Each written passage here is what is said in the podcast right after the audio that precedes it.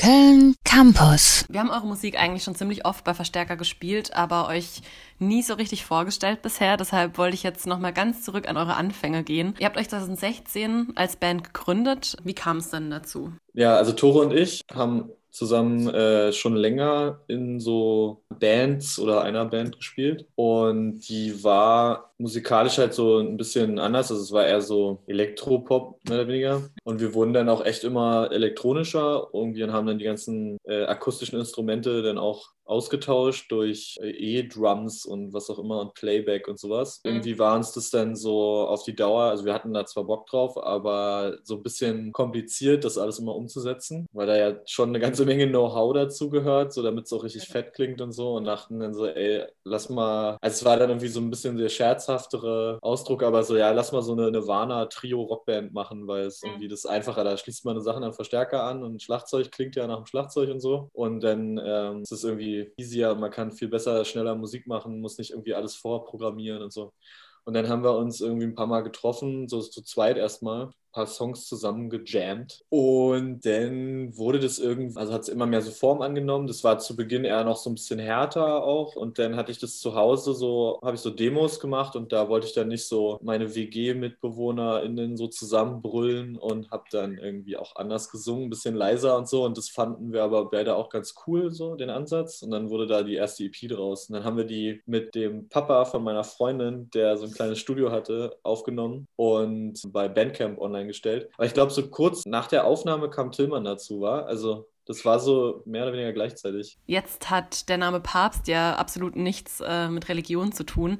Papst mit B ist nämlich ein amerikanisches Bier, nach dem ihr euch benannt habt. Warum habt ihr denn genau den Bandnamen gewählt? Ja, es war eigentlich auch so eher irgendwie fand, also ich hatte den Vorschlag, also wir hatten so ein paar Ideen, glaube ich. Da ist ja, man hat ja immer so viele Sachen rumliegen mhm. und so, aber es war dann so der, wo am ehesten alle gesagt haben, ja, ist cool, ist so ein kurzes Wort. Und irgendwie hatten wir auch keine Band gefunden, die schon so hieß oder so. Eigentlich ist es, also witzigerweise hat es jetzt auch herausgestellt, dass es ne, sogar mehrere Bands gibt, die so heißen oder hießen. Also so geht auch bis in die 80er zurück oder so. Und mit einem hatten wir auch ein bisschen Beef, weil das, das ist nämlich ein ganz häufiger Nachname. Eigentlich so ein bisschen fast wie Schröder oder Müller in Deutschland. Die Idee geht halt echt echt auf dieses Bier zurück, weil das so einen witzigen kulturellen Stand hatte. Also ich, hab, ich war irgendwie Urlaub machen in New York und da gab es so eine Party, wo es nur dieses Bier zu trinken gab in so Mülleimern. Und es war so, es hat so Wasserplörre irgendwie, aber so total hip zu dem Zeitpunkt gewesen. Und ich dachte, hä, wäre eigentlich ein voll witziger Bandname. Eigentlich ist es total die dumme Entscheidung, weil das ja ein Markenname ist und so. Wir kriegen 100 Pro irgendwann nochmal Ärger deswegen. Die haben sich den Namen ja auch safen lassen, aber nur für bestimmte Branchen und so. Aber trotzdem, ey, man weiß ja nie, jetzt habt ihr im Juni letztes Jahr euer zweites Album Deus Ex Machina ähm, veröffentlicht. Wie war das dann, während Corona so ein Album rauszubringen? Ihr wärt ja normalerweise auch auf Tour gewesen, die ja bisher nicht stattfinden konnte. Also ich glaube, da spreche ich für uns alle. Das war für uns äh, auf jeden Fall der, der, der, größte Nachteil, dass wir halt nicht irgendwie auf Tour gehen könnten. Und ich glaube, so in dem Umfang würden wir wahrscheinlich auch nicht nochmal ein Album rausbringen, quasi, wenn es halt nicht möglich ist, das auch irgendwie live zu spielen. So. Also das Lustige eigentlich an dem ganzen Prozess von dem Album war, dass wir unbedingt ein Album aufnehmen wollten, was, äh, was live gut funktioniert, weil wir bei Chlorine, dem Vorgängeralbum, schon mitbekommen haben, dass so manche Songs ja live nicht so richtig umzusetzen sind, beziehungsweise einfach nicht so gut funktionieren, weil die ja so ein bisschen studiotechnischer gedacht waren. Und ähm, ja, bei Deus Ex Machina haben wir halt mit Moses Schneider zusammengearbeitet und der ist ja irgendwie so ein bisschen dafür bekannt, dass äh, das äh, immer um Live-Aufnahmen bei ihm geht. So haben wir es dann auch gemacht. Und äh, ja, turns out, man kann überhaupt gar nicht live spielen. Und äh, aber so im Prinzip der ganze Prozess, das ganze Denken äh, hat sich dann äh, ja nicht, nicht so ja, in die Realität umsetzen können, leider. Aber ja, genau. Also, also das war, glaube ich, der größte äh, Nachteil gewesen. Ansonsten waren wir aber eigentlich so mega happy mit der Rezeption von der ganzen Sache. Also das hat so, glaube ich, zum Teil unsere Erwartungen auch jeden Fall überstiegen. Ihr habt jetzt gerade schon gesagt, dass es euch bei dem Album vor allem ja auch darum ging, dass es eben auch live gut funktioniert. Ihr habt eure beiden Alben ja auch sehr unterschiedlich aufgenommen. Das zweite nämlich eben live im Studio und das erste einzeln. Ähm, was hat es für euch für einen Unterschied gemacht? Und ähm, ich weiß nicht, was hatten beide Varianten irgendwie für Vor- und Nachteile? Es hat so beides so seine Vor- und Nachteile irgendwie, haben wir gemerkt. Also so das Einzelne aufnehmen ist natürlich viel verzeihlicher, wenn man mal so, wenn man zum Beispiel nicht ganz so perfekt geplant hat vorher, was man so machen will und so, kann man das halt irgendwie on, the spot nochmal ein bisschen zurechtbiegen und so. Also zumindest äh, häufig bei diesen ganzen Overdubs, äh, die man dann macht. Und wenn man zusammenspielt, ist es natürlich irgendwie eine ganz andere Energie, die dabei rüberkommt. So die, also gerade bei Moses, der ist so ein, der hasst halt so Clicktracks und das ist eigentlich so ein Ding, was 99,9 Prozent aller Musik ist heutzutage eigentlich auf so einen Clicktrack, weil sonst, das merkt halt auch jeder Hörer, jede Hörerin beim, beim Hören so diese, diese Schwankungen und so, das macht irgendwie total was aus. Und das ist aber sowas, was man gar nicht mehr gewohnt ist. Aber das hat man dadurch eben eher, als wenn man irgendwie alle spielen so irgendwie zu einem völlig unterschiedlichen Zeitpunkt an unterschiedlichen Orten diese Sachen ein. Aber dafür muss man halt auch echt wissen, was man da macht. So, auf jeden Fall, also wir haben viel, viel mehr vorher geprobt und so und waren dann trotzdem immer noch nicht so ganz zufrieden, als wir ins Studio gegangen sind. Und dann hat man oft noch so eine irgendwie Torschusspanik und ist dann nochmal super kreativ. Es kann natürlich auch cool sein. Also ich glaube, wir tasten uns da noch so ein bisschen ran, war so was irgendwie für uns am besten passt, so ob live oder ob wir komplett Songs irgendwie bauen oder was auch immer. Und was macht es dann beim Schreiben der Songs auch für einen Unterschied, wenn man nochmal irgendwie besonders darauf achtet, dass das Album eben auch live gut funktionieren soll? Genau, das geht ja eigentlich auch schon äh, halt noch einen Schritt weiter voraus. Also es ist ja dann nicht nur die Aufnahme, sondern das ist ja dann auch die Art und Weise, wie man Songs schreibt, so dass man halt sagt, okay, die, also die sollen A, live funktionieren vom Publikum und B, die sollen live funktionieren quasi bei der Aufnahme des Ganzen. Genau, das ist halt nicht so richtig, das kann man nicht so richtig vorhersagen, wenn man so einen Song erst in einem Studio baut oder da so jeden einzelnen Part aufnimmt, so dann weiß man am Ende halt nicht so richtig, funktioniert das auch live. Also das war uns auf jeden Fall auch schon mega wichtig, ne? weil ich würde jetzt mal sagen, das, das Live-Spielen ist äh, wahrscheinlich 90 Prozent äh, von Parts, so was es eigentlich ausmacht oder was es für eine Bedeutung für uns hat. So dementsprechend muss es dann auch, müssen die Songs dafür auch in der Art und Weise irgendwie geschrieben werden. Wie sieht es denn aktuell bei euch aus? Ähm, arbeitet ihr an neuer Musik, beziehungsweise wie sieht dann so der Alltag als Band äh, zu Zeiten von Corona aus? Ich stelle mir das irgendwie gar nicht so einfach vor. Ja, wir haben auf jeden Fall echt voll lange auch uns gar nicht irgendwie gesehen oder so. Und dann auch relativ viel, aber dafür irgendwie geschrieben, jeder für sich so, was wir, wofür wir eigentlich auch normalerweise gar keine Zeit gehabt hätten. Insofern ist es vielleicht ein kleiner Vorteil, der durch die ganze Sache entstanden ist, dass wir halt, dadurch, dass wir eben gar keine Live-Termine spielen, haben wir halt im Prinzip die Zeit, da neue Musik zu machen. Aber es fühlt sich natürlich auch so ein bisschen doof an, weil erstmal ist man, also mir geht es zumindest so, es ist super unkreativ irgendwie, weil es alles so einförmig ist, so der ganze Tagesablauf und irgendwie zieht einen auch alles so runter und so. Aber theoretisch hat man ja die Zeit und sitzt halt zu Hause rum. Und auf Tour schreiben können wir irgendwie auch alle gar nicht. Ist irgendwie, da sind wir in einem völlig anderen Modus. Insofern, wir machen schon auf jeden Fall Sachen, neues Zeug. Aber genau, es ist halt, ja, wie du meinst, auf jeden Fall nicht so über easy, das richtig cool zusammenzubringen. Jetzt habt ihr ja ganz frisch im Januar eine neue EP auch rausgebracht. Ähm, darauf habt ihr den Song Kiss Me von der Band Sixpence None the Richer gecovert. Ähm, warum gerade der Song?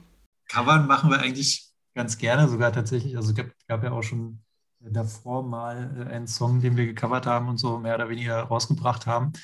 Und das äh, entstand, soweit ich weiß, bei einer Probe, wo unser Keyboarder Schrägstrich Manager auf Tour äh, quasi ja, mit uns geprobt hat und dann am Ende Erik irgendwie die Akkorde von dem Song mal irgendwie sich rausgesucht hatte. Und dann meinte, meinte er, boah ja, das klingt doch mega cool, lass es mal, kann man doch mal überlegen, das A live zu spielen und B auch vielleicht irgendwie aufzunehmen. Und ja, dann haben wir das im Zuge des äh, Albums im Prinzip mit aufgenommen und ist ein schöner Song so und irgendwie funktioniert das einigermaßen, dass wir den halt covern. Das ist ja auch immer nicht gegeben. Es gibt ja auch genug Songs, die man so also wir haben, wir haben, also das zu sagen, wir haben uns auch an anderen Covern, glaube ich, schon mal so die Zähne ausgebissen. Wir wollten mal, ich glaube, Madonna covern und äh, das hat irgendwie nicht so richtig funktioniert, wenn ich mich erinnern kann. Stimmt, ja. Jetzt habt ihr am 14. Februar, also am Valentinstag, ganz passend euer Musikvideo zu Kiss Me veröffentlicht. Und das hat ja so eine 90s-Ästhetik und sieht eigentlich auch aus, als ob es eher so ein altes VHS Tape wäre und nicht ein digitales Video. Ähm, warum habt ihr euch denn genau für diese Effekte entschieden? Naja, und mit diesem ganzen Effekt, das kam eigentlich so halb dadurch, dass wir das eh irgendwie schon öfter mal machen wollten und jetzt mhm. auch in unserem letzten regulären Video, also Useless Scum, da hatte der Regisseur auch äh, diesen Ansatz, dass es halt so Handkamera 90er Jahre Indie-Film-mäßig aussehen soll und hat dann auch diese VHS-Effekte äh, da auch schon eingebaut gehabt. Und dann dachte man, ja, irgendwie ist es ja voll der geile Look, der uns auf jeden Fall besser steht als dieses High-Class, hochauflösende Ding irgendwie, was wir sonst in den Videos haben. Dann war das so, dass diese Footage auch nicht so unglaublich mega geil aussah. Also man hätte da wahrscheinlich nicht unbedingt, also zumindest, also ich habe das halt selber geschnitten und habe da jetzt nicht so den Plan, wie man das gut aussehen lässt. Also auch mit diesem, wir haben es vor so einem Greenscreen gemacht und dann musste er den Hintergrund so rausfiltern und so und das hat halt immer nur so halb geil funktioniert. Und dann war mein Ansatz so, okay, dann zerstöre ich das jetzt halt irgendwie optisch, damit es so ein bisschen gewollter aussieht, als nur so, ja, ich habe es jetzt nicht gut hinbekommen. Es ist so, das soll so total gut aussehen, aber es ist einfach löchrig und was auch immer. Und dann haben wir einen Bekannten noch irgendwie gefragt, äh, der macht so analoge Bildbearbeitung und hat dann da das irgendwie durch so ein komisches visuelles Mischpult nochmal gejagt und das nochmal richtig zermatscht. Und deswegen hat es jetzt diese Optik. ich habe auch gesehen, dass ihr für das Video auf Instagram die Leute dazu aufgerufen habt, dass sie euch Videos schicken sollen, wie sie sich küssen. Ähm, wie hat das denn so geklappt? Äh, habt ihr viele Einsendungen bekommen?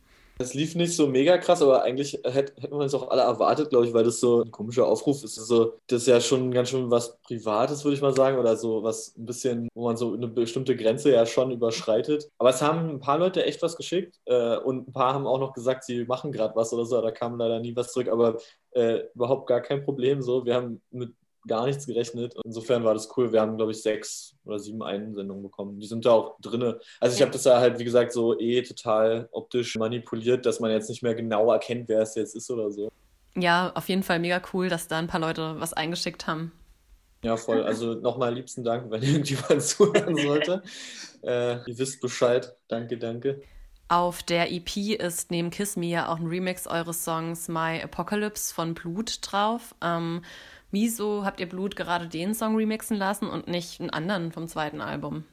Den hat er sich einfach ausgesucht. Genau, also mit, mit Patrick mache ich auch eine ganze Menge. Also wir kennen uns auch schon vor lange und so. Und deswegen, wir wollten eigentlich schon länger auch mal so einen Remix äh, machen lassen von unseren Songs. Also so ein geiler 2000er-Trend irgendwie ist der so ein bisschen. Also was gibt es ja kaum noch, irgendwie so Remixe von irgendwie Indie-Songs oder so. Die waren ja auch meistens nicht besonders gut, aber irgendwie haben wir das, glaube ich, alle so ein bisschen zurückgesehnt. Dann war er halt die erste Wahl und er hat sich den Song halt ausgesucht, weil er den am easiesten mixen konnte. Das Ding ist nämlich auch, dadurch, dass wir nicht auf Klick aufgenommen haben, ist das eine Heidenarbeit für jemanden, der da so einen elektronischen Song draus machen soll, das alles auf diese Zählzeiten da zu cutten, weil es einfach, also es hat einfach keine feste Zählzeit, dieser Song.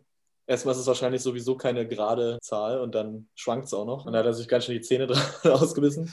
Aber es war noch der, wo er so am ehesten irgendwie meinte, da bekommt er was hin. Deswegen war es der Song. www.kölncampus.com www